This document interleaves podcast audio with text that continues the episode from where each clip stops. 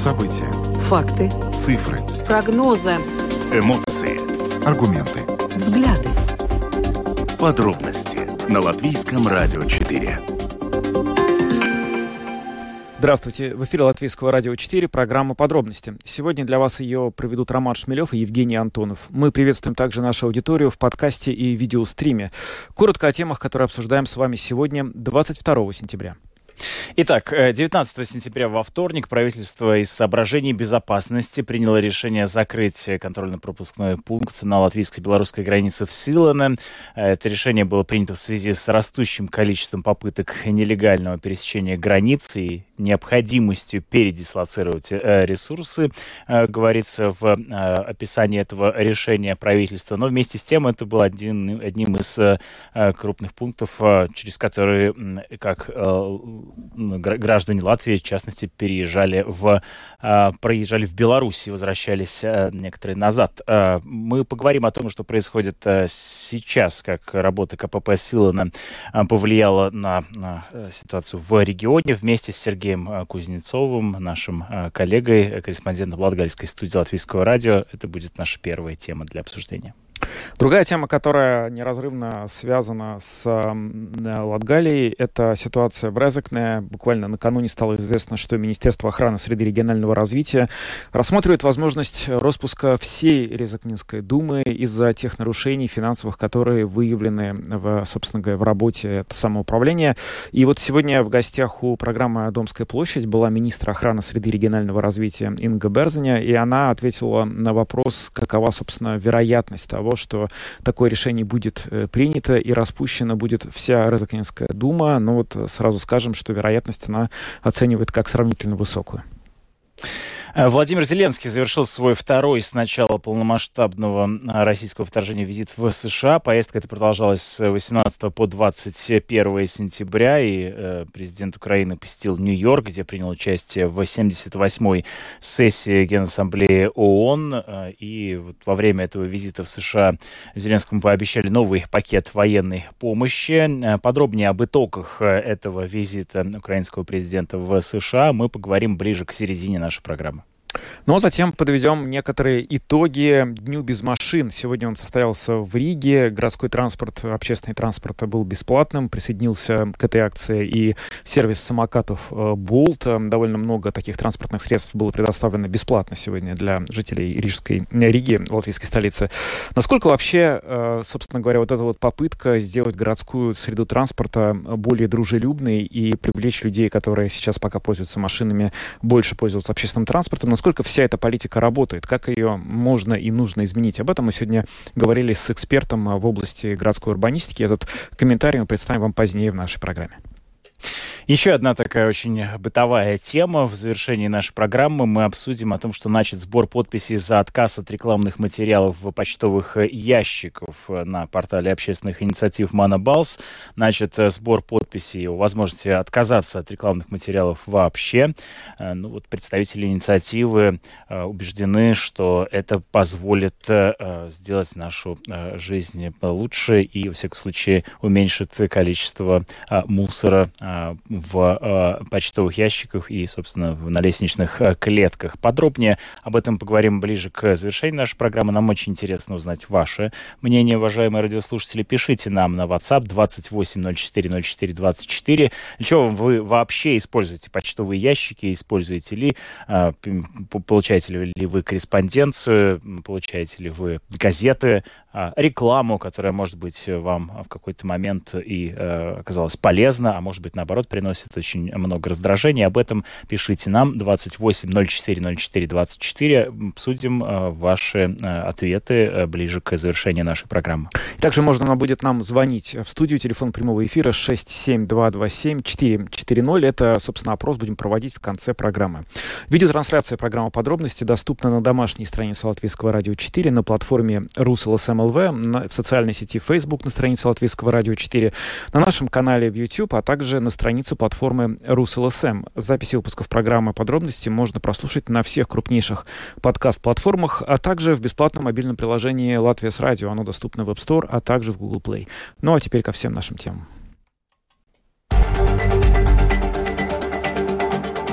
Подробности Прямо сейчас.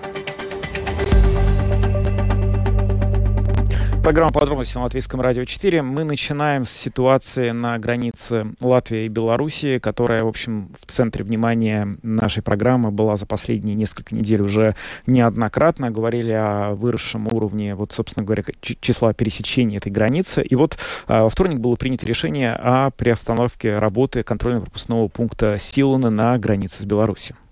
В среднем надо отметить, что через этот пограничный пункт в Сылане в Латвию въезжали 605 человек, выезжали 625 человек. То есть это довольно а, важный пункт, а, через который можно было попасть в Беларусь и, соответственно, из Беларуси в Латвию. Сейчас а, остается работать лишь один пункт пересечения границы в Патернеках. Он продолжает работу. А, это необходимо для обеспечения грузовых перевозок, срочных поездок, связанных с постоянным выполнением трудовых отношений, гуманитарными соображениями, форс-мажорными обстоятельствами.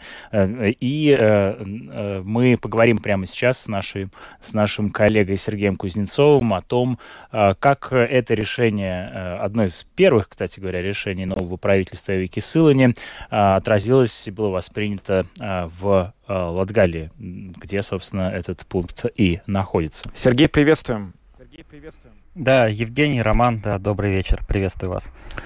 Ну, расскажи, пожалуйста, как вообще вот за эти два-три прошедших дня с момента закрытия КПП Силана, насколько вообще изменилась жизнь э, тех жителей Латвии, которые непосредственно живут в приграничье, или те, кто так или иначе был, ну, регулярно, может быть, пересекал эту границу для поездок в Беларусь?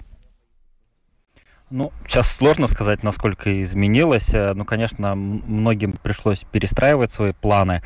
А, ну, мягко говоря, конечно, жители э, которых это напрямую касается, которые, ну, скажем так, они не такие, не туристические поездки периодически, которые там в тот же Минск, Витебск э, делали, а у которых, ну, там, родственники, у кого-то даже кого-то есть дом, вот такая, как, как летняя дача, огороды, куда ездят, а, им теперь надо задуматься, насколько часто теперь ехать, потому что, условно говоря, из Силаны, из того же Даугавпилса, в общем, с этой стороны, через Патернеки, ну, это плюс-минус где-то 70-80 километров лишних надо теперь накрутить, то есть пока до границы доехать, там пройти и, в общем, крюк делать, чтобы вернуться, как говорится, в те, в те места в Беларуси, которые планировались. То есть вот так, э, с такой вот человеческой точки зрения, для многих это, конечно, ну, обидно, непонятно, э, и многие выдвигают такой, да, контраргумент, что, ну, вот беженцы же, они же не через КПП прут напрямую, но одновременно как бы вот это такой исключительно человеческий фактор, что,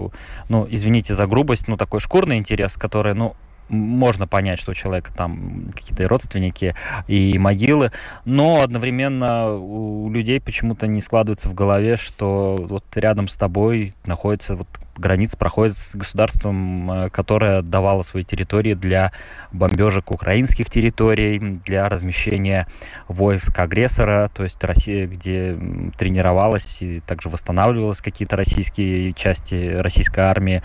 То есть эм, такой когнитивный диссонанс, я бы назвал, вполне укладывается у многих жителей. То есть, с одной стороны, вот у них тут э, родные какие-то деревни, могилки, а с другой стороны, ну и что? То есть, меня это не касается. Скажи, пожалуйста, Сергей, а вот я, э, да, если смотреть да, по карте, то Патерники действительно значительно дальше от Даугавпилса, чем Сила на это направление э, Красловы. А, многие ли сейчас ездят через Патерники, увеличились ли там очереди и сколько люди ожидают для того, чтобы пересекать, э, пересечь границу. Сказалось ли это на потоке, известно ли тебе, людей, которые э, ездили в Беларусь за продовольствием? Насколько я понимаю, многие как раз пользовались э, близостью ну, границы. Да, да. Многие, многие конечно, а, поехали в Беларусь после того, как в одностороннем порядке Минск ввел этот безвизовый режим, то есть там он неоднократно продлевал, и сейчас он действовал, многие просто, да, регулярно ездили просто за такими продуктовыми пакетами. А что касается потока пока сложно за эти 2-3 дня следить, но можно предполагать, э, мы с коллегами делали репортаж э, еще на момент буквально за несколько дней, когда Силаны работал КПП. И, ну, условно говоря, вот люди говорят, что они вот периодически раз в месяц ездили к родственникам э, через Силаны. Если закроют, э, то, ну, придется сократить там раз в два, в три месяца. То есть, ну, такая логистика. Еще пример.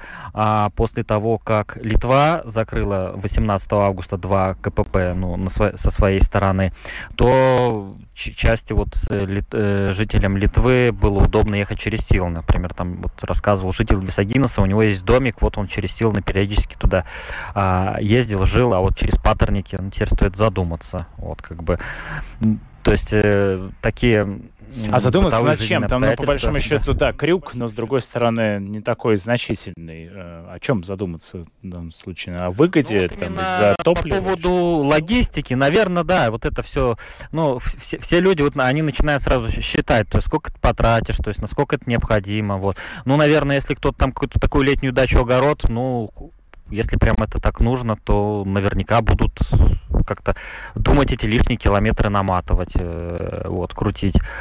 Что касается чередей, ну, пока сложно говорить, но паттерники не раз отличались еще, скажем так, в доковидные времена, когда там километровые очереди выстраивались из, э, ну, из грузовиков, э, из, из машин, то есть несколько километров стояла очередь, и водители там плевались, чертыхались, то есть не знали, кого винить, то есть или это латвийская сторона там плохо обрабатывает данные, или белорусская сторона не готова принять, в общем, все друг друга винили, э, чертыхались, но продолжали стоять. То есть это, это вот еще в доковидные времена, до полномасштабного вторжения, то есть когда плюс-минус еще были такие, а, скажем так, травоядные времена, когда никто никого так сильно еще не было такого напряжения, а именно геополитического в связи с войной и всеми остальными кризисами.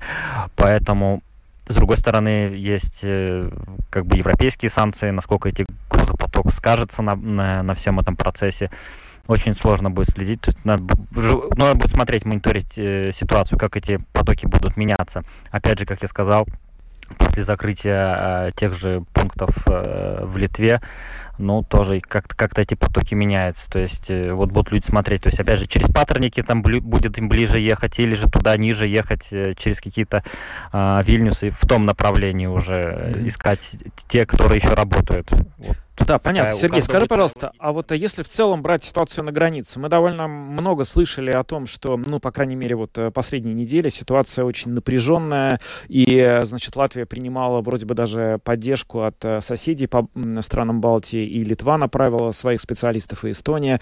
А насколько сейчас миграционное давление вот на границах, собственно, э, в той части, по крайней мере, которая вот тебе известна, осталась таким же серьезной проблемой, которая была, или она стала ситуация чуть лучше, чуть хуже? Как там все изменилось? Ну нет, по-прежнему по пограничники говорят, что вот с 2021 года, когда начался этот э, такое миграционное давление, это сейчас переживает самый ну, такой пик реально, то есть mm-hmm. а, и при этом уже пограничники прямо говорят, что с белорусской стороны идет помощь э, госслужб, тех же белорусских пограничников, они снабжают э, потенциальных вот этих помогают в нелегальном пересечении границ, то есть снабжают инструментом, чтобы сломать тот же забор, вырезать какую-то дырку, показывают направление и то есть во вся, всячески, так сказать, а, помогают, э, скажем так, в этом, направле, в, это, в этом направлении. То есть неоднократно приходилось э, на тех участках, где уже вот этот забор построен, э, наблюдать такие дыры, прорези, ну, вот, попытки пересечь границу. Поэтому Интересно, что а, вот 19 получается сентября еще на, когда еще не было объявлено о закрытии КПП в. Там как раз в этих местах э, проходила одна из фаз э, совместных учений НАМИС, где уч принимали участие а, военные, полицейские и пограничники. И там активно двигалась военная техника, вертолеты летали. Вот. А потом буквально вот в процессе стало известно, что правительство приняло решение о закрытии КПП. А, но с другой стороны, опять же, говорил с представителями местного самоуправления, что жители, ну, вроде как привыкли к тому, что здесь постоянно активно действуют ну, пограничники.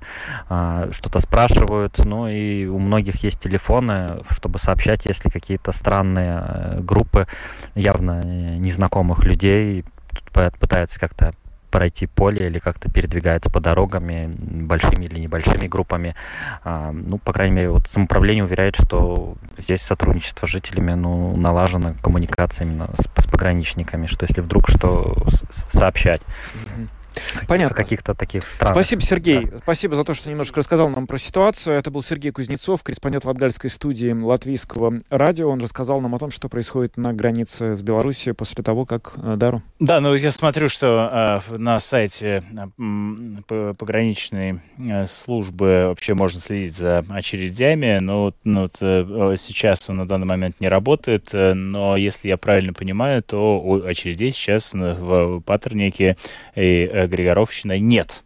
А, Кстати, или они незначительные. Я тоже слышал вот от тех э, ну, знакомых, которые пересекают на машинах, просто некоторые ездят, э, на, пока это еще можно, э, на машинах туда-сюда, и вот они говорят, что этот пункт пересечения границ чуть ли не наиболее вообще спокойный из всех. Ну, вместе с тем стоит добавить о том, что Министерство иностранных дел Латвии призывает еще с весны не посещать Беларусь из-за риска возможных провокаций, поэтому оценивайте необходимость э, того, что со своей поездки э, в Беларусь. Это, кстати, совершенно не пустые слова. Сегодня литовских СМИ читал материал о том, что граждане Литвы стали гораздо чаще, чем раньше, сталкиваться с тем, что, пересекая границу с Беларусью, значит, белорусские пограничники или другой контроль, который на границе сидит, уж не знаем, кто там этим занимается, просят у них э, телефоны, чтобы показать переписку, те чаты, которые у них есть, социальные сети такая реальность. Ну, Каждый... Приглашают на разговор, так называемый. Приглашают на разговор, да, и это, в общем, конечно, далеко не всех, а, прямо скажем, радует. Ну, будем следить за ситуацией на границе, а пока переходим к нашей следующей теме. Самые важные темы дня. Подробности – Э,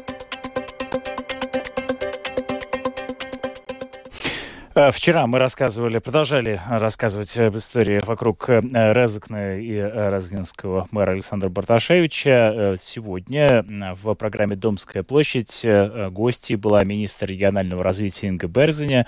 И, в частности, она рассказала о своем взгляде на возможность распуска Разгинской думы. Напомню, что она поддержала решение ушедшего министра Спринчукса о том, что, в общем, Э, необходимо разобраться в ситуации вокруг Барташевича, но, а, э, судя по всему, она тоже считает, что есть причины для э, его отставки. Да, она начала с того, что ответила, собственно, на вопрос ведущего Андрея Хуторова о тех пояснениях, которые господин Барташевич дал, направил по запросу, собственно говоря, министерства, что в них было такого, что они пытались узнать и узнали нового. Вот ее ответ. Он отправил объяснительную, но более-менее ничего такого нового мы с этого объяснительного не узнали от э, господина мэра.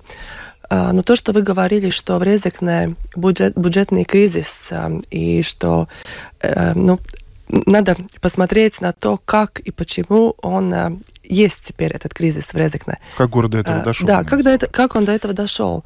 Потому что вот если вы спросите, спросите о других муниципалитетах, тоже это важно посмотреть, почему этот кризис. Потому что во многих случаях это мог, могут быть и об, объективные обстоятельства. Но если мы говорим насчет Рез, Резекне, то здесь уже у Министерства финансов э, есть подозрение, что это, возможно, уже в начале года бюджет был принят так, что уже не было запланированы все э, нужды, которые нужны муни муниципалитету до конца года. И это уже совсем другая ситуация. Одно, если ты планируешь, и может на весь год, и может тебе ну, с проектами там проблемы еще какие-то могут быть. Э, теперь вот вы, теперь была это ветра. Буря. да, буря, которая... Э, Пронеслась в том числе и да, по да, да, краю. Сразу уже, может, расходы увеличились, э, проценты кредитов у муниципалитетов очень увеличились на много раз во всех муниципалитетах. Это одна ситуация. А другая, если осознанно, бюджет с самого начала года уже запланирован с минусами и запланированы такие растраты, которые а, ну, нельзя а, укладывать в бюджет, если ты не можешь их позволить. Это как у всех нас. У нас есть зарплата или кошелек, у есть какой он есть, и мы можем запланировать то, что у нас есть. Мы не можем запланировать, э, не знаю, получаем зарплату на месяц, а запланированием на, на 20 дней. А, господин мэр, политик, так же, как и вы, это выборная должность, и я допускаю, что далеко не всегда э, человек, э, даже долгое время работающий в самоуправлении, наверное, не может э, сам уследить. Но сейчас на политическом уровне, на уровне министерства и правительства в целом говорится об ответственности господина Барташевича. Но только ли Барташевич в этом виноват? Потому что, например, накануне в одном из интервью, в отличие от своего предшественника, господина Спринжука, Востока, вы уже в первых интервью заявили об ответственности не только мэра, но и всей Думы в целом. Да, конечно, потому что это коллективное решение. И сейчас в министерстве мы рассматриваем два варианта. Один вариант, э, какая ответственность мэра и какая ответственность Думы. И э, мы будем э, очень это, ну, а, аккуратно к этому отнестись, чтобы, как э, вы говорили, как мэр заявил, что это не только полити... это не, не политическое решение, это должно быть и юридическое, и основанное. И поэтому мы это очень тщательно рассмотрим. И э, мы э, хотим дождаться решения Валстс контроля, и uh, еще информация, которая у нас, у нас есть, но еще с Министерства финансов, которая uh, тоже... может э, провести аудит и профессионально да, да. ответить на вопрос, что это было, случайность или это закономерность, да. если мы говорим об этой ситуации. Именно. И, и на следующей неделе, в понедельник, у нас в Министерстве будет uh, дарбы группа, или как лучше сказать, собрание, чтобы вот рассмотреть все эти варианты, какая ответственность мэра и какая ответственность всей Думы. А, вопрос спекуляции, но тем не менее я все-таки его задам. Процентуально, какова вероятность, что господина Барташевича или, может быть, Резакнонскую думу могут э, распустить? Я думаю, очень большая возможность. Больше 50%? Обязательно больше. Ну, вот такой комментарий дала в эфире программы «Домская площадь» министр регионального развития Инга Берзаня. Она считает, что вероятность распуска Розыкненской думы и, собственно, отставки мэра превышает 50% из-за того, что те нарушения, которые выявлены там, они, определенная часть этих нарушений носит совершенно точно характер намеренных. То есть э, решения были приняты, невзирая на то, что имелась полная информация, что вот эти финансовые обязательства, которые в итоге взял на себя город, год брать было нельзя. В эфире программа «Подробности» мы продолжаем, а, переходим к другим темам.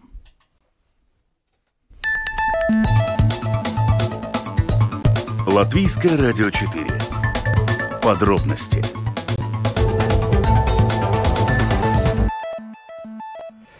Итак, президент Украины Владимир Зеленский завершил свой визит в Вашингтон, э, в Соединенные Штаты Америки. Он пробыл там несколько дней, принял участие в работе Генеральной Ассамблеи ООН, встретился с президентом США и оттуда отбыл в Канаду. Надо сказать, что с этим визитом связывали довольно много надежд. Э, довольно давно уже говорят о том, что вот э, э, Украина ждет от Соединенных Штатов э, поставок определенных вооружений, в частности дальнобойных ракет. Это решение принято так и не было. Э, в информационном агентстве Bloomberg сегодня появился довольно большой аналитический материал, в котором сказано, что растет напряженность между Украиной и западными союзниками, и эта напряженность ограничивается отнюдь не только отношениями Киева и Варшавы, но она якобы даже еще шире. Что на самом деле происходит и на как это все воспринимается в Киеве, об этом мы говорим сейчас с политологом Олегом Лисным, который с нами на прямой видеосвязи. Здравствуйте. Добрый вечер. Э, здравствуйте, Олег. Скажите, пожалуйста, как вы понимаете, в чем эта точка напряжения между э, Украиной и западными партнерами? Ну, не знаю, как вы, но мы уже привыкли э, к тем э, статьям, которые периодически появляются в очень знаменитых изданиях, которые противоречат одно другому и создают иногда те моменты, которых совершенно нет. На самом деле, если брать визит, то вот тональность визита и тональность статьи, они противоположны.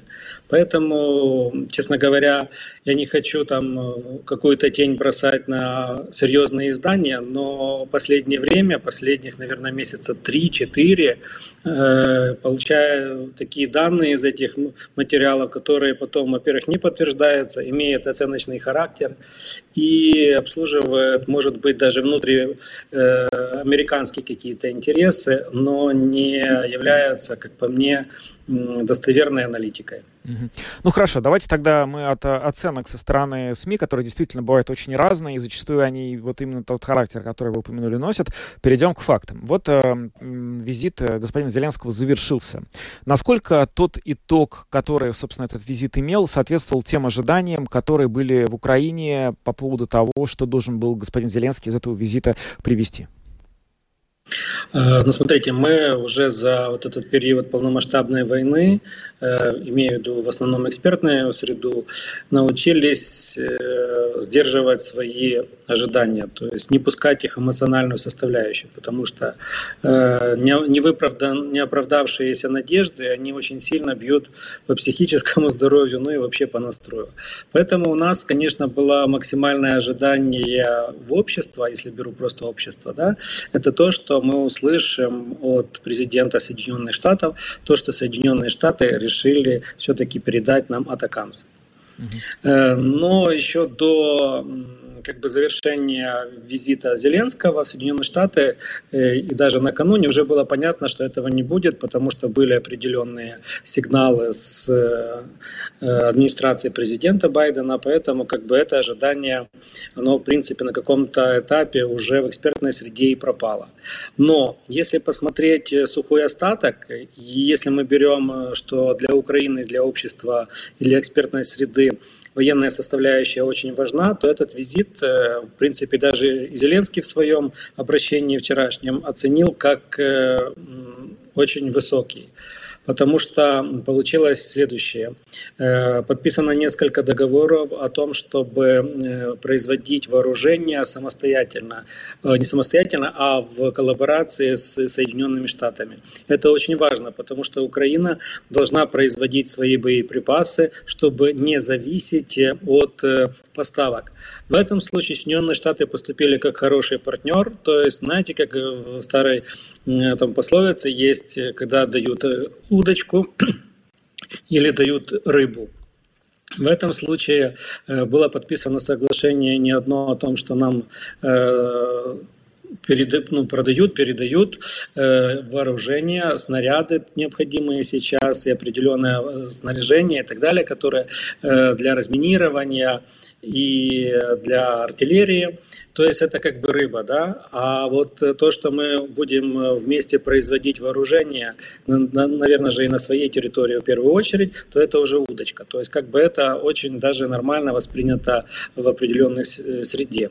Э, также э, очень важно, что президент сказал в своем обращении, что даже мы будем вместе производить э, ПВО. То есть, я так понимаю, это будет, конечно же, не с 300, не с 400, это будет что-то масштабнее. Поэтому в этой среде, в этот момент это очень важно. Также э, будут переданы на нынешнем этапе средства противоракетные. Это нам накануне зимы это просто колоссально необходимо.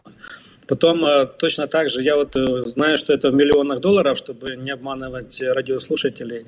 Э, в миллионах долларов исчисляется как помощь финансовая в плане военного, ну, поддержания нашим, скажем так, военного потенциала. Но и также было передано вот то вооружение, которое говорил, оно тоже измеряется или будет передано, скажем так, корректнее в миллионах долларов. И также были проведены встречи не только с президентом, но с конгрессменами и с Пентагоне тоже. То есть все говорилось и о войне тоже. В, в основном о войне, но и о борьбе с коррупцией, это уже в Конгрессе. То есть этот визит можно оценить как э, достаточно успешный.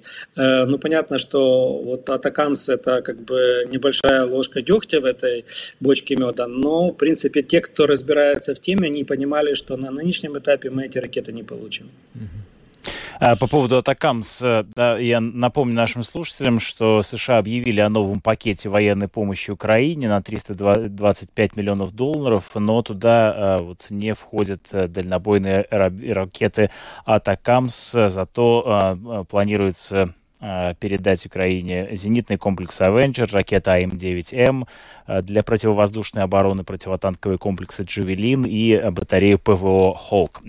Вот об этом говорится в пресс-релизе Минобороны США.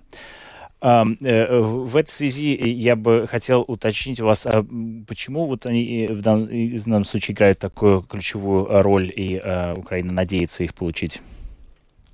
Э, дело в том, что это как бы не совсем хорошая история в плане ожиданий, потому что я сколько общаюсь с украинскими военными, вот, например, порождение в обществе таких ожиданий, как вот нам передадут леопарды, и война закончится. Да, нам передадут э, F-16, и война закончится. Нам передадут Атакамс, война закончится. Где-то так оно строится в голове э, ну, простого украинца. И надо с этим работать, чтобы вот эти ожидания были адекватными. Потому что наши военные говорят, что даже поставка и самолетов, и атакамс не, не приведут к моментальному завершению войны, потому что она разноплановая. И нам гораздо важнее, чтобы мы получили вот ресурс, который мы можем сами воспроизводить в необходимых нам количествах, а также получать, пока мы не можем это производить, необходимых количествах для проведения наступательных операций. Поэтому это все вот как бы ожидания, которые сродни того, как был разогрета тема контрнаступления. Да? Вот ее разогрели до невозможности и наши враги, и наши друзья, и просто обыватели, и получилось, что перегрели тему. Поэтому вот Атакамс это тоже нагретая тема. Э, Еще один вопрос, который э, я хотел бы вам задать, э, и вот возвращаясь к спекуляциям, которые периодически мы читаем в прессе, вот иногда звучит мнение о том, что западные партнеры, так называемые, призывают к обязательному проведению президентских выборов в Украине, которые намечены на март 2024 года. Как сейчас вам видится, эти выборы могут состояться в следующем году или нет? Я знаю, что как бы давление осуществляется, это в наших кругах э, как бы, ну, политологи очень любят выборы, но в этой ситуации нам они как бы по большому счету э, опасны, потому что есть куча моментов, которые нужно соблюсти. В том числе, например, как э, бойцам на передовой просто даже получать информацию или голосовать, чтобы это было безопасно. Но с другой стороны, Зеленский в свое время в шутку или всерьез сказал, что не вопрос. И он назвал сумму этого, э, цену вопроса. Вот э, в бюджете на нынешний момент я, честно говоря, не помню статью на выборы, в украинском имею в виду. Поэтому президент назвал, я не помню, э, там 5 миллионов или миллиард, ну, что-то, вот если что-то переводить в долларах или в гривнах, но это колоссальная сумма. Если нам те, кто советуют выборы, предоставят такой грант, ну тогда мы можем об этом думать. Сейчас а у украинского нас... общества есть запрос на это? Э, я, честно говоря, вот по социологии на самом деле такого запроса большого нет. Потому что есть запрос на победу, а победа это не про выборы, это про выжить. И вот когда пытаешься выжить, не обязательно, ну, как бы выборы все равно не являются перво, первой потребностью, необходимостью, я бы так сказал. Благодарим вас. Олег Лисный, политолог из Украины, рассказал нам а, про то, как в Украине, собственно, воспринимаются итоги визита Владимира Зеленского в Соединенные Штаты Америки. Спасибо, что были нашим гостем сегодня. Всего доброго. Ну что ж, будем следить за тем, как а, продолжаются взаимоотношения между Украиной и западными странами, что происходит а, в сфере контрнаступления ВСУ. Ну а пока переходим к следующей теме. Самые актуальные темы дня подробности. 22 сентября, и сегодня по всей Европе проходит э, так называемая акция «День без машин». Э, которая э, призывает э, жителей городов пользоваться общественным транспортом, велосипедами, для того, чтобы меньше использовать автотранспорт, чтобы улицы были менее загазованными.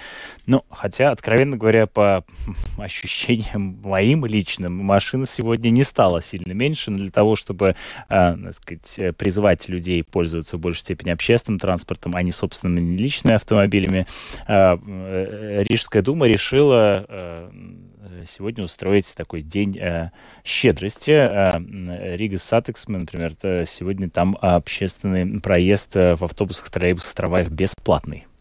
Надо сказать, что эти разговоры о том, как же все-таки в Риге вот переходить и развивать общественный транспорт, они длятся, наверное, столько времени, сколько в последнее время вот вообще идут какие-то улучшения городской инфраструктуры, и одна страна никогда не принимает другую. Автомобилисты говорят, что уже хватит над нами издеваться, сделайте нормальные дороги, мы будем по ним хорошо ездить.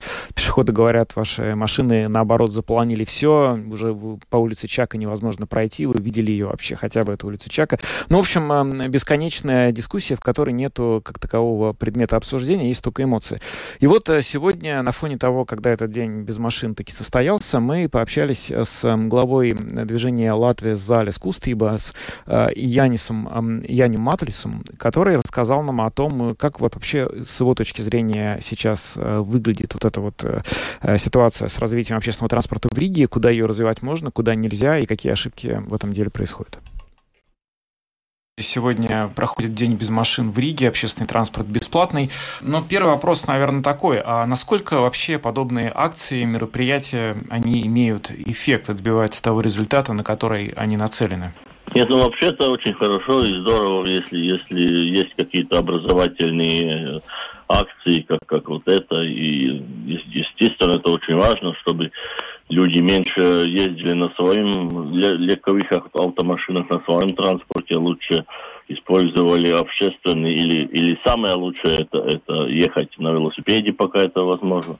Но надо, надо быть как-то концептуально смотреть на этот вопрос, и надо быть консеквентными. И насчет Риги там, там очень много проблем. Э, тоже, так что это хорошо, что с одной стороны Рига делает как, как-то образующие там компании, там акции, но с другой стороны насчет этих велосипедных дорожек очень много дискуссий, очень много негативных примеров тоже. Так что там есть еще что, что делать и работать.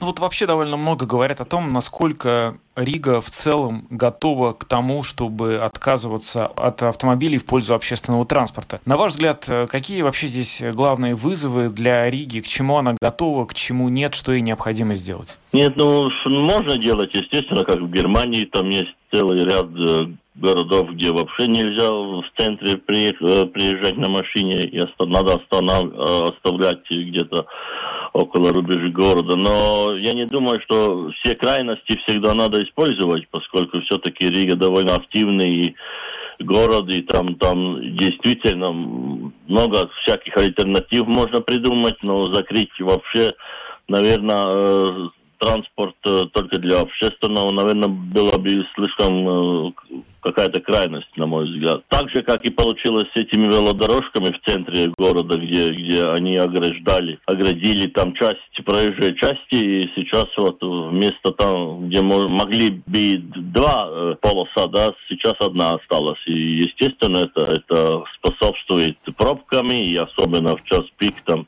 заграждение воздуха и так далее. Так что надо всегда как-то смотреть в комплексно. А, к сожалению, в Латвии это большая проблема, что что-то делаем, а не, не, не смотрим на какие-то э, эффекты, которые побочные. Ну а как э, добиться того, чтобы такие решения принимались взвешенно и сбалансированно? Это должно быть какой-то э, другой порядок общественного обсуждения или нужно привлекать каких-то специалистов? Вот вы сейчас сами упомянули проблему, что начали делать дорожки на некоторых трассах, потом оказалось, что из-за этого очень сильно снизилась пропускная способность этих дорог, в итоге пробки. Э, как такие решения в принципе нужно принимать? Не думаю, первое, это больше э, консультироваться с специалистами, привлечь каких-то, если у нас нет, тогда за рубежом это очень много таких специалистов. Посмотрите, на, например, Копенгаген, как они там все построили насчет велосипедистов, да. Естественно, надо работать с культурой тоже водителей, которые, может быть, иногда как-то, ну, все-таки как-то ведет себя Э, агрессивно по отношению к велосипедистам, но в принципе я думаю, что это целый комплекс, как, как надо работать. И самое главное все-таки больше говорить с, с общественностью и людьми, которые реально сами заинтересованы. То то же самое и с зелеными организациями, с зелеными экспертами, да, чтобы не получилось вот как, как сейчас на, насчет этих пласт, пластмассовых столбиков, которые там мешают и всем, даже, даже самим, иногда самим велосипедистам. Ну вот, э, знаете, иногда приходится слышать такую точку зрения, что все вот эти попытки оптимизировать э, дороги в э, использовании дорог в городе городе, в Риге, они все равно обречены на провал, потому что климат такой, что примерно полгода здесь нельзя будет ездить ни на самокатах, э, ни на велосипедах, просто из-за того, что то дождь, то снег. Насколько, на ваш взгляд, эта точка зрения, в принципе, оправдана, что вот из-за э, наших климатических условий не следует особенно увлекаться этими э, урбанистскими проектами? Ну, с одной стороны, это, это правильно, с другой стороны, все-таки надо подумать о всяких все-таки экологических решениях, поскольку все-таки полгода это, это довольно много. Но вот, вот как раз вот этот примерно что этих э, пластмассовых столбиков и ограждений улиц, вот это, это как раз один такой негативный пример, который показывает, что мы думаем, думаем как будто о велосипедистов, но мы совсем не думаем сейчас, что будет потом, если э, вот в час пик там будет 100 или 200 автомашин стоять и полчаса там э, портить э, и загрязнять э, воздух. Так что, ну, я думаю, что то, это, это комплексный вопрос, в принципе, но, но я бы не сказал, что не, не надо вообще ничего не делать. Надо, надо только надо планировать как-то, как-то, смотря на глобальные процессы и смотря на другие хорошие опыты, которые очень мало сейчас э, в Европе. Глава Латвии Залис Кустибас Янис Матулис подвел итоги не только Дня без машин, который сегодня имел место в Риге, но и вообще в целом многих последних новаций, которые мы переживали в сфере общественного транспорта и его обустройства в латвийской столице. Да, но вместе с тем надо отметить, что сегодня заканчивается э, неделя мобильности по всей Европе. Вот в частности, вот вам пример. Да, в Брюсселе по такому поводу э, День без машин э, следующим образом протекал. Проезд по городу разрешили только общественному а, и оперативному транспорту, а, только такси э, и людям с ограниченной мобильностью. Вот так. Да, у нас в данном случае Рига ограничилась бесплатным проездом в общественном транспорте. Но вместе с тем, э, мне кажется, если хотите знать э, мое личное мнение, то мне кажется, что вот я сегодня просто наблюдал людей, которые заходят в общественный транспорт, потому что я часто пользуюсь общественным транспортом, и вижу, как люди были в недоумении. А что сегодня за праздник, сказал, спросил один пассажир другого. А, то есть все были люди не в курсе. Я уверен, что многие автомобилисты, которые, возможно, сейчас нас слушают и стоят в пробках в Риге по-прежнему, несмотря на День мобильности, тоже э, слышат об этом впервые. Если бы в Риге был э, общественный транспорт, э, я не скажу бесплатный, он и так э, да, зависит от дотации Рижской думы, но, во всяком случае, э, как в Таллине, условно говоря, не приходилось бы платить, и люди бы знали, что это постоянная возможность, которую, которую можно прибегнуть, то я думаю, что э, и машин на наших улицах было бы сильно меньше. Но это мне так кажется. Да, может быть. Интересно было посмотреть на такой эксперимент, но, возможно, когда-нибудь он будет проведен. Но пока перейдем к нашей последней теме, в которой будет опрос для вас, уважаемые слушатели. Подробности прямо сейчас.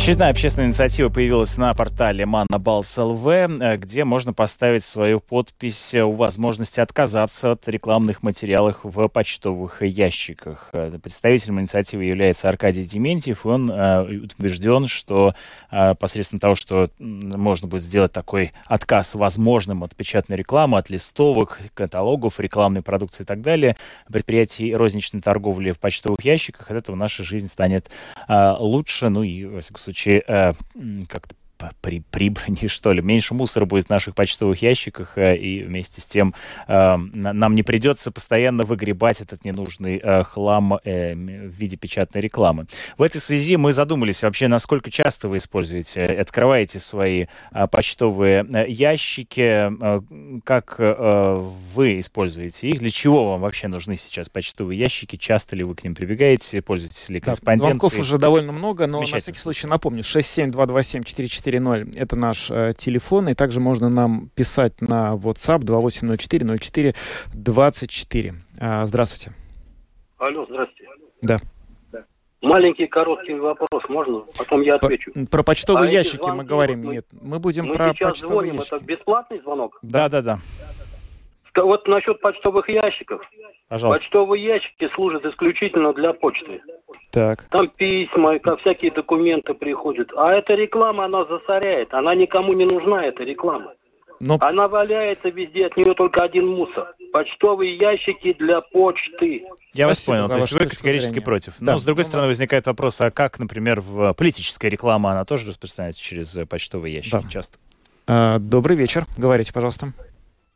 Алло, Да. это самое, против, против, чтобы убирали ящики. Это очень хорошее, хорошо. Все приходит, письма приходят, извещение, квартплата, э, электрика, газ, все, все надо. У нас дом Павасара один, очень чистый почтовый ящик, ковры лежат, железные ящики прибиты, очень красиво, и никакого мусора нет. Спасибо. Ну, мы, похоже, есть, к вам да, все в гости придем теперь. Почтовые ящики есть, да, но э, реклама, да, мы сейчас про рекламу говорим. Да, реклама вообще, потому что, знаете, вот говорят о почта, ну вот э, как часто мы за последнее время получали письма бумажные? Возможно, вот вы получаете, по-прежнему для вас это необходимый канал коммуникации. Нет, ну женщина сказала, счета, да, да счета. Важно, да. Счета это да. А, здравствуйте. Добрый день. Добрый. А, я выписываю газету, мне приходит каждый день, раз uh-huh. в неделю газета еще суббота, почтовый ящик, конечно, нужен.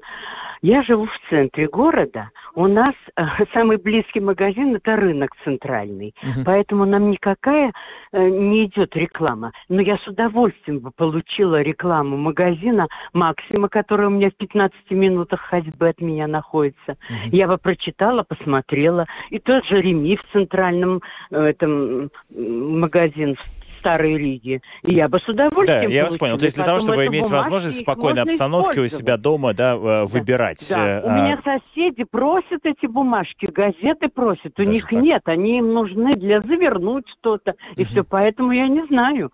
У нас этого нет, и я с удовольствием да, ну вот, кстати, это получала. Да, Спасибо за Добавлю, что э, автор инициативы также предусматривает, что э, крупнейшие латвийские розничные сети, вот упомянутые и прочие другие, э, должны добавить на свой свой сайт функцию, позволяющую покупателям отказаться от печатных рекламных материалов по определенным адресам. То есть хотите получать, получаете. Не хотите, пишите, точнее, ну, идея указываете. Про, про завернуть прямо вот мне... мне Давнее я ничего не заворачивал, но, может быть, и, кстати, зря. А, здравствуйте. Алло. Да, пожалуйста, говорите. Э, меня раздражает почтово, в почтовом ящике угу. вот эта вся реклама. Знаете, что я делаю? Да. Я всю эту рекламу перекладываю своему ненавистному соседу, которого Господи. ненавижу. Ох, как вот вы шпотите. Это да? месть. Это сладкая, сладкая соседская. Но видите, как лишат такой вот у вас возможности. Мы не можем прощать такое поведение. В общем, ну, да. А вдруг сосед увидит, что вы это делаете? Представляете? А, он, очевидно, он... услышит прямо сейчас. Как он отомстит вам. Да. Здравствуйте. Да, здравствуйте. Э, ну вот говорю от имени пенсионеров. Мы в спальном районе, пожилые люди живем. Нам очень нужна реклама находить, все магазины обходить. Uh-huh. А тут мы видим сразу, мы ждем эту рекламу, но нам сейчас не приносят никакую рекламу. Мы очень скучаем, особенно и Максим, и, и Риме, и вот Лейдо у нас открылся тут в Кингараксе.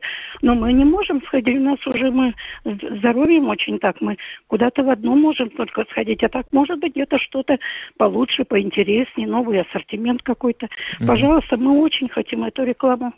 Спасибо вам за звонок. У нас очень мало времени. Давайте мы примем еще один звонок. Буквально просто не успеем больше. Спасибо всем, кто звонит, но есть ограничения по времени. А, добрый вечер. Да, добрый. Я тоже категорически, категорически против, потому что все это используют для растопки. Для растопки? Конечно, господи, хорошо говорят.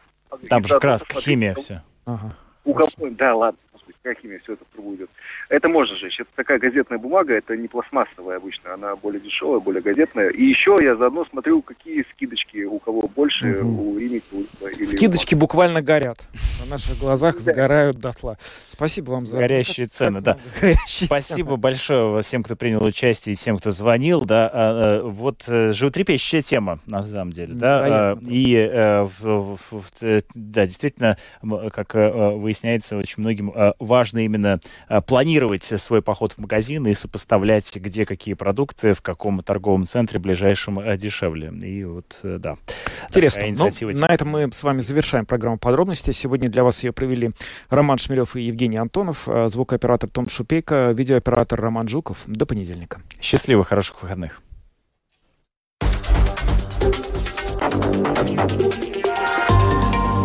Латвийское радио 4 Подробности по будням.